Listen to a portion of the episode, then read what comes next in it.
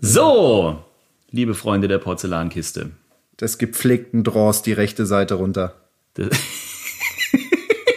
Okay, wir legen los.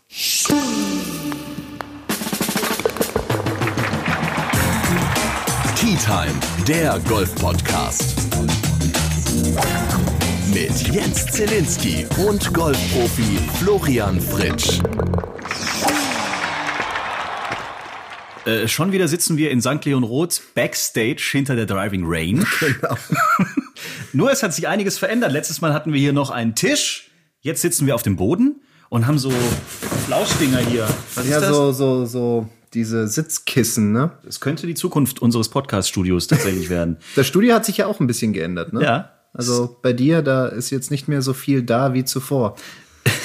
Was nicht heißt, dass ich abgenommen habe, sondern es ist eine etwas kompaktere Technik tatsächlich geworden. Und damit herzlich willkommen zu Tea Time, eurem Lieblingsgolf-Podcast, Folge 4 schon. Wir freuen uns, dass ihr bei uns seid. Es gibt heute die obligatorischen, wie schon verlässlichen, fünf Fragen an Flo. Da haben wir viel Post bekommen mit sehr interessanten Fragen, wie ich finde. Dann sprechen wir über einen gewissen Eduardo Molinari, der mal auf Twitter einen rausgehauen hat äh, letzte Woche. So eine kleine Liste da veröffentlicht hat. Ja, wo auch Max Kiefer äh, aufgetaucht ist, sprechen wir gleich drüber. Dann sprechen wir, das haben wir in der letzten Folge schon erzählt, über den Job des Golflehrers. Ja. Spannende Geschichte. Wir wagen einen Ausblick auf deinen Turniererfolg bei dem BMW International Open in München. Richtig. Vom 19. bis 23. Juni. Das heißt, am 23. Juni wird München abgerissen. Das haben wir ja letzte Folge auch schon vereinbart. Und dann ein auch interessantes Thema, was wir kurz anreißen werden. Ähm, Zocken. Oh ja. Das hast du mir irgendwann mal geschickt und äh, erzählt. Und da habe ich gedacht, das kann ja wohl nicht wahr sein. Zocken beim Golfen, sprich wirklich online wetten, wie wir das vom Fußball oder so Ja. kennen. Bet and Win und Co. Also Zocken und Golf, das ist ja eigentlich nichts Neues. Ja. Das äh, wird ja recht häufig viel getan. Inzwischen wird das Ganze, sag ich mal, professionalisiert. Also es geht darum, wie bei anderen Sportarten, ähm, Zockmöglichkeiten anzubieten, online über die unterschiedlichen Zockbörsen. Und dann kann man Wetten abschließen. Das sind dann Live-Wetten. Wird er jetzt aufs Grün hauen? Wird er jetzt diesen Putt lochen und so weiter? Oder natürlich auch Ergebnis zocken. Und Das ähm, gibt's aber bis jetzt noch nicht in Deutschland, oder? ich Gibt's das glaube in? Deutschland noch nicht, in Großbritannien gibt es. Also hier und da hat mal wieder ein Freund von mir mir einfach mal so einen Screenshot geschickt von mir, wie ich da stehe mit irgendwelchen, ähm, ähm, sag ich mal, 1 zu 50 Wetten für dieses Turnier, dass ich, keine Ahnung, Top 10 schaffe oder Sieg oder sonst auch immer. Aber ich glaube, bei uns in Deutschland ist es noch nicht so wirklich angekommen. Ja. Ähm, ich meine aber zu wissen, dass die Tour jetzt das in der nächsten Zukunft ein bisschen pushen will, ähm, dass wir auch dort Lizenzen vergeben werden. Und deswegen gab es auch im letzten Jahr de, das ein oder andere Projekt auf der Tour. Da sind Statistiker mitgelaufen, ähm, während wir gespielt haben. Und die haben halt dann immer so kleine Live-Statistiken geführt. Wo liegt der Ball jetzt und so weiter. Da hat man wahrscheinlich schon das System getestet. Wie schnell sind solche Daten bereit, um halt dann gleich im Anschluss eine Wette setzen zu können. Ja, beim Fußball kenne ich das tatsächlich. Da kannst du wetten, wer die nächste Ecke bekommt oder wer Ja. die nächste Ecke eben hat. Äh, Du kannst nicht nur wetten, wie das Spiel an, am Schluss ausgeht, sondern du kannst während des Spiels Ja. live wetten auf irgendeinen Quatsch. Keine Ahnung, wahrscheinlich sogar, wer als nächstes sein Trikot zerreißt oder so. Beim Fußball kann ich das irgendwie nachvollziehen, dass es schwierig ist, da zu betrügen. Ja. Aber jetzt mal im Ernst, wenn ihr Profis am Abschlag steht oder vor dem nächsten Wasserhindernis und ihr hättet die Idee, auch wenn ich den Cut nicht schaffe, kann ich ja trotzdem ein bisschen Geld verdienen und irgendein Kumpel weiß, an Loch 5 Ja. setze ich einen Tausender darauf, dass mein Kumpel auf dem Platz jetzt den nächsten Ball halt einfach, weil ihr das ja professionell könnt, ins Wasser haut. Und Ja. damit ist die Wette gewonnen. Aber es ist doch total leicht zu manipulieren. Ja, das nicht? ist sehr naheliegend. Ich denke mal, bei uns ist es echt relativ einfach, Ja. ähm, da mal einen kleinen Zucker zu kriegen im Treffmoment, dass der Ball ein bisschen links oder ein bisschen rechts geht. Wir haben aber auch von der European Tour ein sehr starkes Integrity Program, wird es genannt. Also es wurde tatsächlich eine Abteilung ins Leben gerufen, die sich darum kümmern soll, damit solche Dinge eben nicht passieren. Und dass auch wir Spieler wissen, dass die Tour da ein Auge drauf hat, falls es mal zu so einem von Experten dann beurteilten anomalen Verhalten oder Spiel kommt. Ja, also die haben da natürlich auch ein Auge drauf und gucken, dass es schon mit rechten Dingen zugeht. Aber am Ende hast du natürlich vollkommen recht. Wir können da relativ einfach bisschen manipulieren. Ich glaube, es geht dann hauptsächlich darum, unseren, unseren Hintergrund zu checken, unsere Bekanntschaften zu checken, ob die irgendwie aktiv sind an irgendwelchen Wettbüros und mhm. wie erfolgreich die dann natürlich auch sind. Aber wie sie das dann machen werden, bin ich mal gespannt, weil das geht ja schon ziemlich weit in die Privatsphäre. Und wahrscheinlich, wenn einmal was vorkommt, seid ihr sofort aus der Tour raus, oder? Das ist richtig, ja. Was mich aber am ehesten interessieren wird, ist, wie die Masse an Spieler, also es ist ja dann nicht nur wir auf der European Tour, sondern es gibt ja auch die Challenge Tour oder die Pro Golf Tour, mhm. diese ganzen anderen Touren, wenn die nachziehen und am Ende hast du über 1000, 2000 Spieler, die da vielleicht ähm, als, als Wettobjekt fungieren können. Nicht nur wie die dann reagieren, sondern wie dann auch die Resonanz von den Wettabschließern ist oder den Buchmachern, ähm, wenn die mal Geld verlieren. Ich, ich habe einen Kollegen auf der Tour, der hat äh, vor zwei Jahren eine Nachricht bekommen. Ich sage jetzt nicht, wer das ist. Und die las ich schon ziemlich hart, muss ich sagen. Und ich kann mir nicht vorstellen, dass das weicher wird, wenn es dann auch wirklich mit mehr Leuten um viel mehr Geld geht. Also irgendjemand hat 100 Euro, Dollar, Pfund, was auch immer verloren ja. und schreibt dann dem Spieler, euch irgendwie genau. über Instagram oder über Facebook kann man das ja machen. Richtig. Und dann kriegen wir halt Drohungen. halt ziemlich richtig und dann kriegen wir halt ziemlich harte, sag ich mal, Nachrichten. Mhm. So und äh, wie gehen wir jetzt damit um? Da hört man ja auch aus anderen äh, Sportarten, wie wie da so die Belastung auch ist. Ich meine beim Fußball sogar, dass es nicht nur im Stadion dann persönlich wird. Vielleicht passiert das dann sogar auch auf dem Golfplatz, keine Ahnung, wenn da einer im Publikum steht, der jetzt gerade genau bei diesem Schlag live mit dem Handy gewettet hat auf dem Platz. Ja. Geht ja dann alles. Das stimmt. Ähm, Sehr guter Punkt übrigens. Da er kann ja dann auch recht. direkt nach deinem Schlag reinschreien, äh, ja, Fritsch, rein. was machst du denn für eine Scheiße? Ich habe gerade schon wieder 150 Nicht nur das, Dollar Oder jemand wettet drauf, dass ich in der neuen rechts oder links in den Mist hau und dann schreit er halt mir einen Schlag rein. Und unsere Regeln erlauben mir dann nicht, dass ich den Schlag wiederhole, sondern ist er halt rechts oder links im Mist. Das ist ganz schön gefährlich. Eigentlich Im Fußballstadion schon. kann das nicht passieren, weil das geht ja unter in dieser halt Masse von Menschen genau. und in dieser Lautstärke, genau. Also da bin ich echt gespannt, wie man damit umgeht. Gibt es da einen Plan, wann das losgehen soll? Oder das weiß ich leider nicht. Nee, das machen ja unsere, unsere Tour im Hintergrund. Mhm. Inwiefern da unsere Players Committee involviert ist, die am Ende das absegnet, was denen vorgelegt wird von Seiten der European Tour kann ich nicht einsehen, weiß ich nicht. Spannend. Wir beobachten das und gucken dann mal, was da so passiert. Fünf Fragen an Flo. Wir haben unter anderem eine Instagram-Nachricht bekommen vom Kanal der Pro Golf Tour. Oh. Es ist jetzt eine Frage, die wir eigentlich in der letzten Folge schon beantwortet haben, aber wer uns was äh, schickt, kriegt natürlich auch die Antwort. Dann formuliere ich es halt einfach anders. Na gut, die Antwort ist, glaube ich, relativ easy. Also, äh, die Pro Golf Tour, der Channel, der Instagram-Channel, hat uns die Frage geschickt, hättest du gedacht, dass Tiger nochmal in Augusta gewinnt? Ganz ehrlich, ich, es ist die, die, die Frage davor, die es zu beantworten galt, war, wird er jemals wieder gesund mhm. und kann halt damit in, in, in ein, ein Spiel entwickeln, das konkurrenzfähig ist. Mir war klar, solange er das kann, wird er in der Lage sein, sonntags um Sieg mitzuspielen. Also ich würde sagen, ja, mir war bewusst, dass er um den Sieg mitspielen kann. Mir war auch bewusst, dass er siegen kann. Ich glaube aber, dass er in der Zukunft nicht so dominant sein wird, wie es in der Vergangenheit war. Zweite Frage kommt von Thomas aus München. Hast du bei einem Turnier schon mal einen Zuschauer abgeschossen? Oh ja, und das tat mir echt leid. Boah. Das war in Bad Griesbach. Schon wieder Bad Griesbach. Ja, da lief es aber rund so mit den Zuschauern. Echt, da ist echt einiges passiert. Diesmal war, das war echt, echt, echt blöd. Also, das ist, glaube ich, die, die 13, dieses Paar 5 um die Ecke. Mhm. Äh, warten wir, nee, 10, 11, 12, die 12 sogar. Die 12. Und ich habe einen guten Drive gemacht, hatte eine Chance anzugreifen. Die Fahne war irgendwo in der Mitte vom Grün und ja, ich habe einen, hab einen kleinen Angsthasen gemacht und habe halt dann doch ein bisschen mehr nach links kommen lassen als gedacht. Also weg von diesem Wasser, das kurz rechts ist. Und mir ist das Dreiholz so ausgekommen, dass er 10 oder 15 Meter links von dem Grün runterkam und genau dort kam halt diagonal von vorne links diese, diese Seile ran, wo die, wo die Menschen stehen und ich habe eine Dame halt mitten im Flug mit einem gehuckten Dreierholz und das heißt, dass der Ball ziemlich schnell unterwegs ist, genau am Schädel getroffen. Aua. Also die musste dann auch wirklich mit Platzwunde weggebracht werden und das war echt, echt nicht lustig. Die obligatorische Reaktion, die ich als Fernsehzuschauer kenne, ist, der Spieler geht hin, unterschreibt einen Handschuh und spielt weiter. Das ist dann auch tatsächlich passiert. Der Grund, Warum sie mir in keinster Weise böse war, ist, weil sie ein sehr großer Fan von mir ist. Ach, was ein Glück. Also für sie war es, also sie, also ich bin da hingekommen und wie gesagt, ich habe sie gerade mit einem Dreierholz abgeschossen. Jo. Es ist kein Pitchschlag, es ist ein volles Dreierholz. ja. Und ich komme da hin und sie ist irgendwie total glücklich, dass ich sie abgeschossen habe, weil sie halt jetzt Sie wurde von Florian Fritsch abgeschossen, ja, und kriegt halt jetzt dann an, an Ball und einen Handschuh und. Vielleicht hatte die eine Live-Wette gestartet vorher. Oh Gott.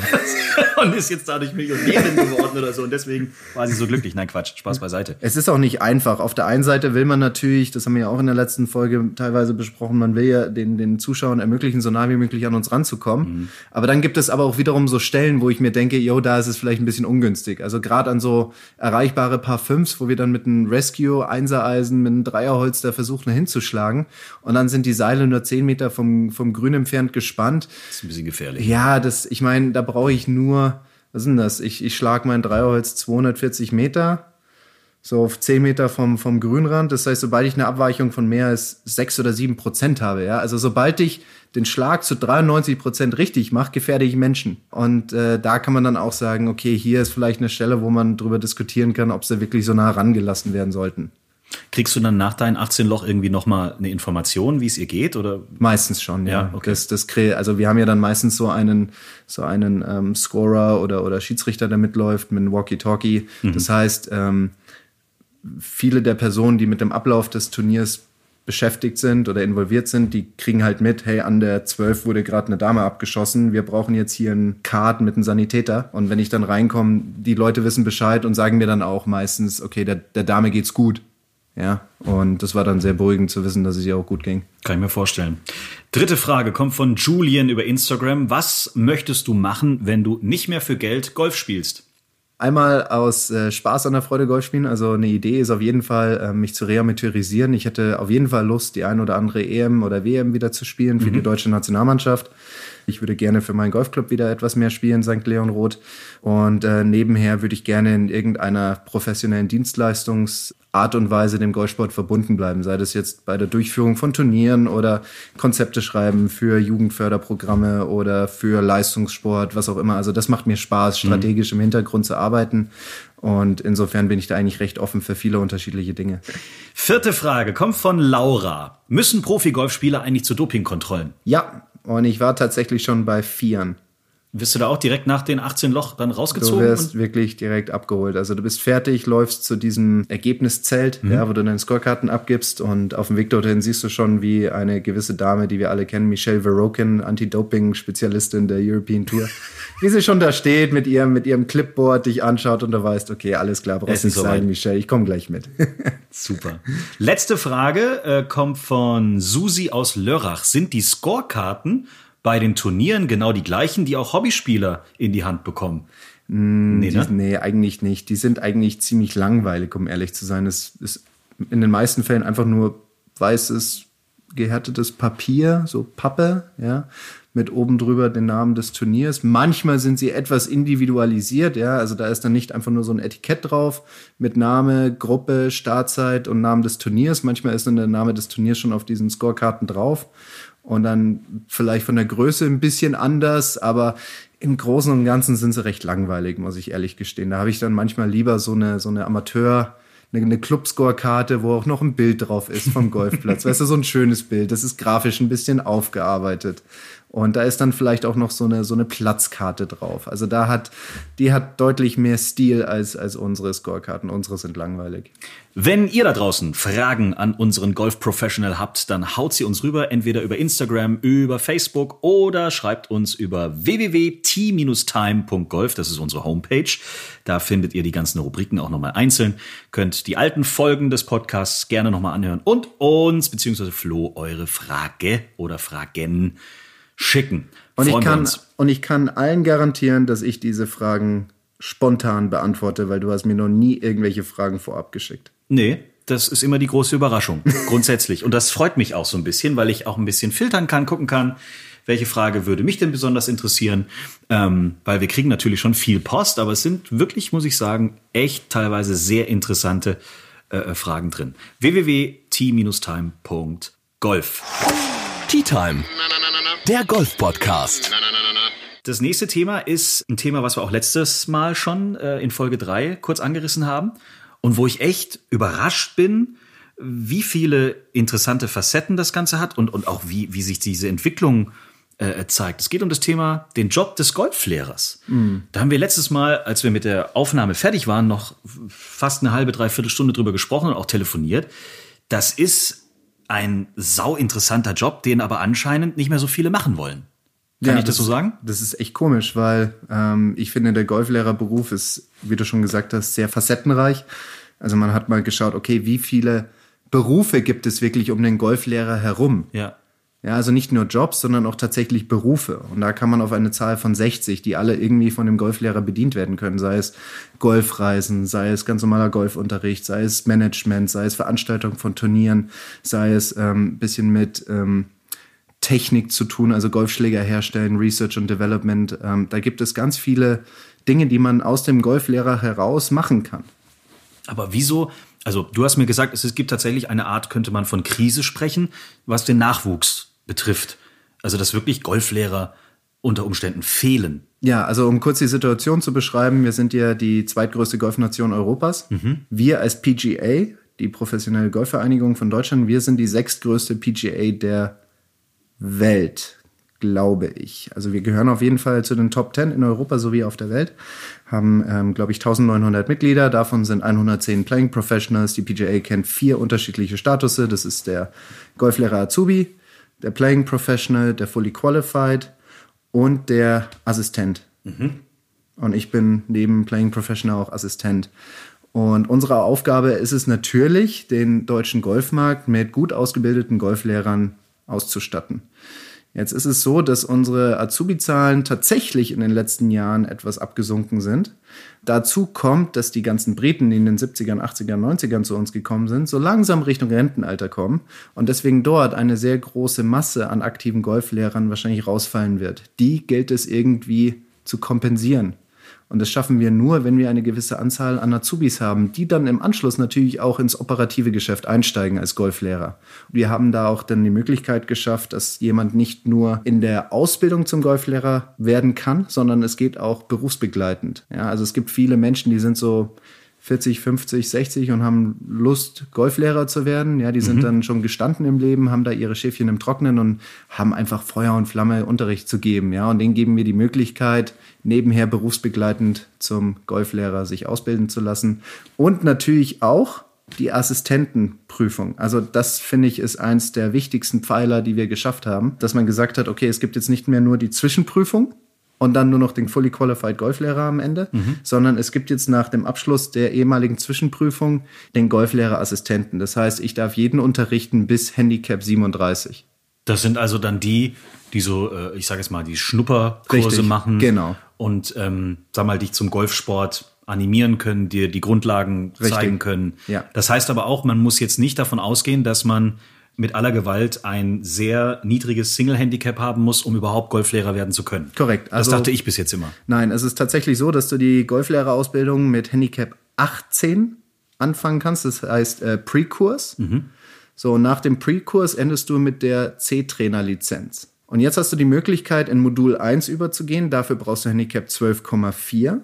Und Modul 1 endet mit der Prüfung zum Golflehrerassistenten. Das heißt, du bist mit Handicap 12 am Ende des Moduls Golflehrerassistent und kannst alle unterrichten, die Handicap 37 und schlechter haben. Da würde ich sogar noch reinfallen mit meinem Handicap 12. Jetzt hört uns vielleicht wirklich jemand zu, der dann jetzt komplett abgeholt ist und Ja. sagt, genial, ich habe Handicap 12, ich probiere das jetzt einfach mal. Ja. Was muss der machen? An wen muss er sich wenden? Kann der einfach zu irgendeinem Golfpro gehen und Ja. ihn fragen? Oder gibt es da eine zentrale Anlaufstelle bei der PGA? Richtig. Also auf der Webseite www.pga.de gibt es ähm, sehr viele Informationen ähm, im Download-Bereich. Da kann man das echt gut nachschauen. Ansonsten würde ich jedem empfehlen, mit seinem Golflehrer zu sprechen, der Mitglied in der PGA of Germany ist. Und äh, die PGA of Germany sitzt in München. Und über die geht dann auch die Ausbildung am Ende. Man braucht einen Ausbilder, der auch eine Ausbildungsbefähigung hat.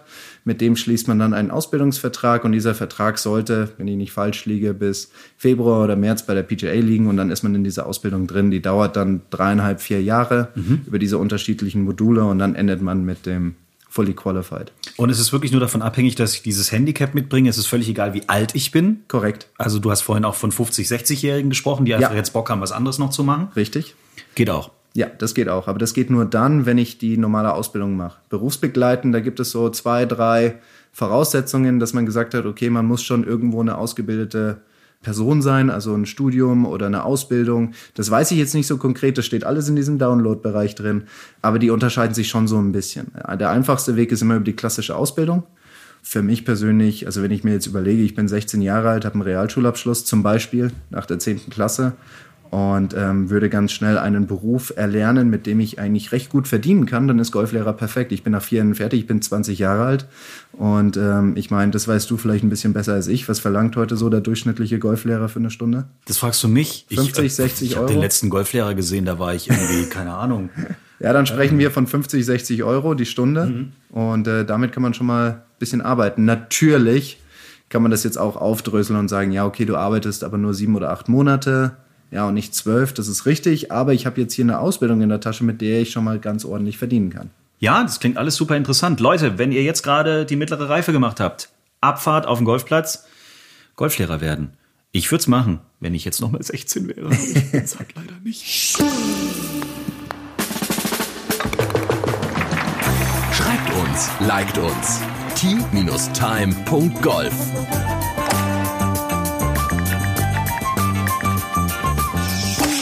Jetzt kommt mein Lieblingsthema. Was heißt Lieblingsthema? Ich finde es einfach lustig, wenn Spieler auf der Tour ausflippen und dann die Social Media Kanäle nutzen, um mal so ein bisschen Dampf abzulassen. Eduardo Molinari Oh äh, ja. hat die äh. Temposünder-Datei, wenn man es so nennen darf, ja. äh, also die Liste der langsamsten Spieler der Tour Ja. veröffentlicht. Also es gab einen Tweet von ihm nach irgendeinem Turnier vor ein paar Tagen. Mhm. Äh, da hat er also gepostet, mir reicht's jetzt so unter dem äh, unter der Überschrift und wenn jetzt tausend Leute diesem Post folgen oder er tausend Follower hat oder was weiß ich was, dann veröffentlicht er diese Liste und logischerweise war das in ein paar Minuten mehr oder weniger erledigt. Das will natürlich dann auch jeder lesen. Natürlich, ja. Und die Liste ist dann von ihm veröffentlicht worden. Und diese Liste ist ja eigentlich nur für die Tourspieler ersichtlich. Das ist ja eigentlich so eine, Genau, die hängt bei uns an einem schwarzen Brett. ja, Und dort wird aufgelistet jeder Name, der mal da in den Fokus rückte, was langsames Spiel anbelangt. Wie wird denn das, also klar, mit einer Stoppuhr mehr oder weniger, Ja. wie wie sind genau die Regeln für die, die es nicht kennen? Boah, also hundertprozentig kriege ich das jetzt nicht zusammen. Es gibt auf jeden Fall zwei unterschiedliche Vergehen, die man haben kann. Einmal eine Bad Time. Bad Time ist, ich bin auf der Uhr und bin außerhalb meiner erlaubten Zeit, aber nicht weit außerhalb meiner erlaubten Zeit, meinetwegen um 10 Prozent. Das heißt, ich habe 40 Sekunden Zeit, brauche aber 43, also kriege ich ein Timing. Ja, so bin ich eklatant außerhalb meiner erlaubten Zeit, kriege ich eine Bad Time. Jetzt ist es aber auch so, dass man neuerdings auf die Uhr genommen werden kann, auch wenn man nicht außerhalb seiner Position ist. Außerhalb der Position ist man, wenn man nicht mehr mit dem Vorderflight aufgeschlossen spielt. Zuvor konnte man erst dann auf die Uhr genommen werden, wenn man nicht aufgeschlossen gespielt hat. Inzwischen ist es so, dass man sofort auf die Uhr genommen werden kann. Das nennt man Monitoring. Monitoring ist aber da nicht ganz so streng, sondern da heißt es, wenn mich ein Schiri beobachtet, ganz weit weg, und er misst, dass ich jetzt für einen Schlag, ich sage jetzt mal 120 Sekunden gebraucht habe, obwohl ich nur 40 Sekunden Zeit habe, dann kriege ich eine Bad Time übers Monitoring. Ja, und zwei Bad Times am Ende, zehn, nochmal kurz beschreiben. Es gibt Timings, Monitoring Time und eine Bad Time. Das sind so die drei unterschiedlichen Dinge. Zehn Timings führen zu einer Bad Time. Und ein Monitoring Time ist genauso wie eine Bad Time gleichberechtigt. Okay. Habe ich zwei Bad Times, darf ich eine Strafe zahlen. Das geht bei 1500 ähm, Pfund los. 1500 Pfund geht's los. 1500 Pfund geht's los und doppelt, verdoppelt sich jedes Mal, wenn ich wieder zwei Bad Times habe. Ja, also es kann schon mal sein 1500, 3000, 6000, 12.000, 24.000 und so weiter. Mahlzeit. Das höchste, was ich je gesehen habe auf diesem Zettel, waren, glaube ich, 12.000 Pfund. Also jemand hat es tatsächlich geschafft, sechs Bad Times in einer Saison hinzukriegen. Ja, Golf ist auch ein teurer Sport, sagt man ja so gerne. Ne? Das, ist unglaublich. Das merkt man, ja. Äh, noch eine andere Sache. Wenn die Saison vorbei ist, Mhm. fängt man natürlich wieder von vorne an, was die Strafen anbelangt. Aber der Ausgangswert ist verdoppelt vom Vorjahr. Das Ach heißt, so. man fängt jetzt nicht mehr bei 1500 an, sondern bei 3000. Auf der Liste übrigens, also sie wird angeführt von Adrian äh, Teguay? Ja, genau. Henrik Genau. Stenson ist, ist auch äh, am Start. Und dann gibt's so Leute wie äh, Lukas Bjerregaard, John Rahm ist mit drauf, ganz vorne, Ja. ähm, Herr Matsuyama aus Japan und ein gewisser Herr Max Kiefer. Ja, gerade zu diesem Thema Slow Play habe ich ja eine etwas andere Meinung. Also für mich ist es definitiv schon so, man sollte innerhalb der, der, der Zeit bleiben. Die Frage, die ich nur stelle, ist, ob dieser Mechanismus, über die Uhr zu gehen, jemanden zu timen, der richtige Mechanismus ist, um die Runde schneller zu machen. Einfaches Beispiel, wir beide gehen jetzt an die Eins und spielen die Eins. Ich brauche für meinen ersten Schlag, da es recht offensichtlich ist, ähm, 20 Sekunden. So, jetzt bin ich über meinen ähm, Eisenschlag. So, brauche jetzt 30 Sekunden, bin kurz davor auszuholen, Wind dreht, ich gehe zurück, mhm. ändere meinen Schläger, mache meine Routineschlag, habe 57 Sekunden gebraucht, war drüber. Ich mache meinen ersten Putt, 32 Sekunden, Tap in 2 Sekunden. Insgesamt habe ich viel weniger Zeit gebraucht, als mir erlaubt ist. Ich habe also quasi das Spiel beschleunigt, werde aber bestraft, weil ich einmal drüber war. Das ja? heißt aber, es ist jedes Mal einer im Flight dabei, der nur auf die Uhr guckt.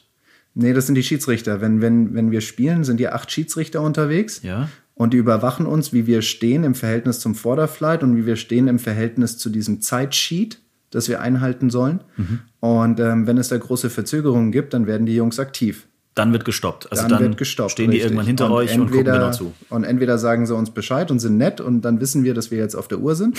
Oder sie machen es halt über Monitoring und wir müssen raten, ob wir jetzt auf der Uhr sind oder nicht. Und bei mir löst das schon mal ein bisschen Stress aus, muss ich sagen, weil ich mag das nicht.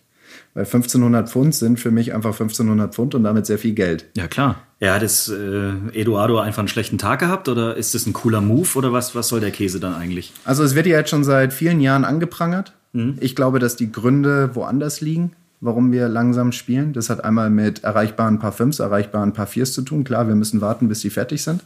Es hat für mich ganz klar mit der Schwierigkeit der Plätze zu tun. Mhm. Also jetzt mal ganz einfach gesprochen, ja, nicht, dass ich das fordere oder haben möchte, aber ganz einfach gesprochen. Wenn kein Raff da ist und die Fahne immer in der Mitte ist und es grün nicht onduliert ist, dann sind wir ziemlich schnell.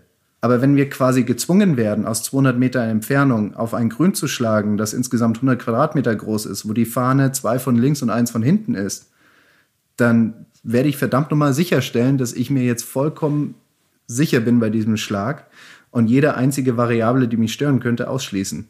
Ja? Und ähm, wenn dann halt mal ein Vogel zwitschert, dann werde ich auch absetzen. Klar. Ja, weil es geht hier teilweise um 200.000, 300.000 Euro. Es geht darum, ob ich die Karte halte. Und der Golfschlag hat eine sehr hohe Anforderung. Und dann führt es halt einfach dazu, dass man sich seine Zeit nimmt.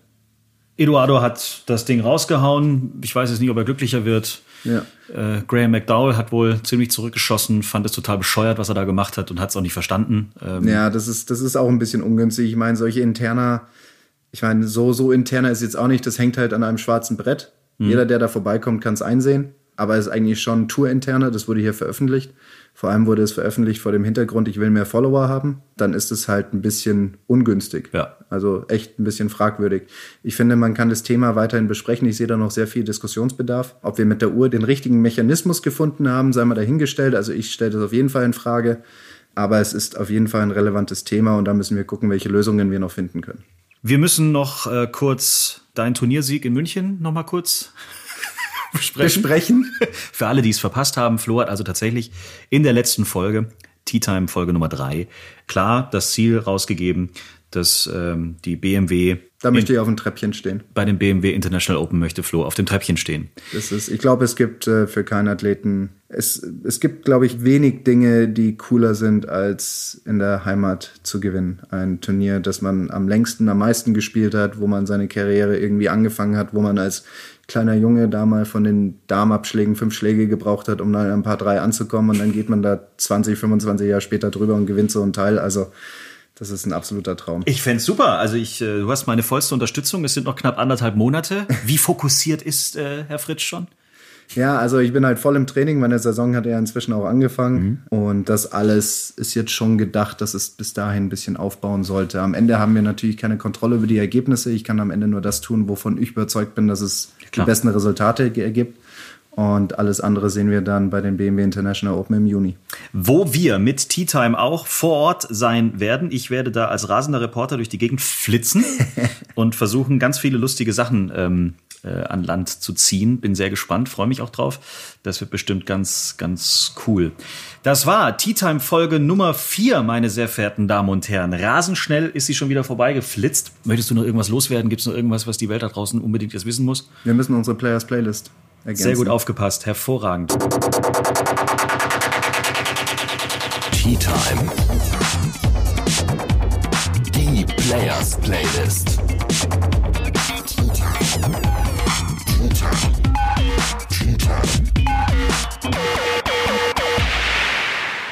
Welchen Song hast du dir überlegt für die Players Playlist in Folge 4?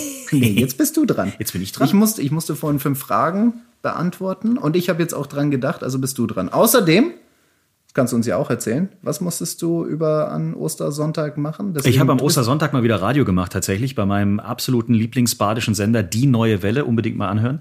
Ich habe den falschen Hasen gemacht am Ostersonntag. Lauter Covers haben wir gespielt. Das war sehr lustig, es war unterhaltsam, es war toll und ich habe gefühlt nach Jahren mal wieder Radio gemacht. Und da hast du doch garantiert jetzt ein Lied im Kopf, das auf unsere Players Playlist gehört. Ah, ja, zum Golfen sind so die Covers meistens, weiß ich nicht. Also, ähm, ich bin gerade total auf dem äh, Oldschool-Trip. Also wenn ich, wenn ich Spotify oder so im Auto anhabe, ich höre zum Beispiel, ich weiß nicht, ob der das was sagt, ich höre zurzeit sehr viel Level 42. Ja. Eine alte 80er-Kapelle. Äh, ähm, werde ich dieses Jahr auch noch live sehen. Da freue ich mich sehr drauf. Die haben ein unglaublich gutes Unplugged-Album gemacht, aber das würde nie und nimmer auf die Tea Time Players Playlist. Äh, Dann habe ich aber einen guten Vorschlag. Du hast eine Idee? Was heißt du von Amy McDonald Slow It Down? Viele von uns schwingen ja ziemlich schnell und hastig. Und um da mal wieder ein bisschen runterzukommen, vor allem nach den Motivationsliedern von Bob-Weltmeister Johannes Lochner, wäre vielleicht Slow Down mal eine gute Alternative. Was hältst du davon? Das finde ich eine super Idee. Hauen wir sofort drauf auf die Players Playlist, die ihr übrigens auf Spotify finden könnt. Und wenn ihr Vorschläge habt, eure Lieblingssongs, die ihr beim Golfen hört, auf dem Weg zum Golfplatz hört, äh, nach dem Golfen hört, beim Golfen hört, ähm, im Golf hört, ist völlig wurscht. Schreibt uns euren Vorschlag. Wir nehmen eure Songs gerne mit auf unsere Playlist und folgt ihr auch bitte auf Spotify. Ich bin ja immer so ein bisschen so der Tanzbär noch. Also nachdem wir jetzt mit Amy McDonald ja wieder einen sehr gitarrenlastigen Song haben, brauchen wir natürlich wieder den Gegensatz eigentlich. Ich habe letztes Mal, nachdem wir aufgrund des Tiger-Sieges ja Eye of the Tiger, Eye of the Tiger draufgepackt haben, haben, wir danach noch Moose T mit auf die Liste gepackt. Also wir hatten wieder Rock und Dance. Wenn wir jetzt Amy McDonald drauf haben, hauen wir noch Mr. Euso drauf, ein riesen 90er, der einfach auch cool ist, um auf dem Weg zur Range oder auf dem Weg zur 1 äh, sich nochmal richtig zu motivieren und in Schwung zu bringen. Somit haben wir aber wirklich jetzt alles besprochen in Folge 4. Ja. Ihr findet uns im Internet bei Instagram, bei Facebook und auf t-time.golf. Wir freuen uns auf Post. Haut uns Fragen rüber, haut uns eure Lieblingssongs rüber, haut uns alles rüber, was ihr jemals wissen wolltet. Äh, sagt Bescheid und meldet euch. In diesem Sinne, bis zum nächsten Mal. Auf Wiedersehen. Danke, freuen uns auf euch. Bis dann, pfiat euch. Schreibt uns, liked uns. t-time.golf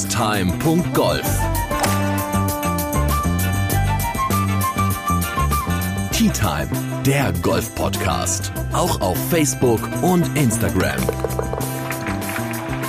Tea Time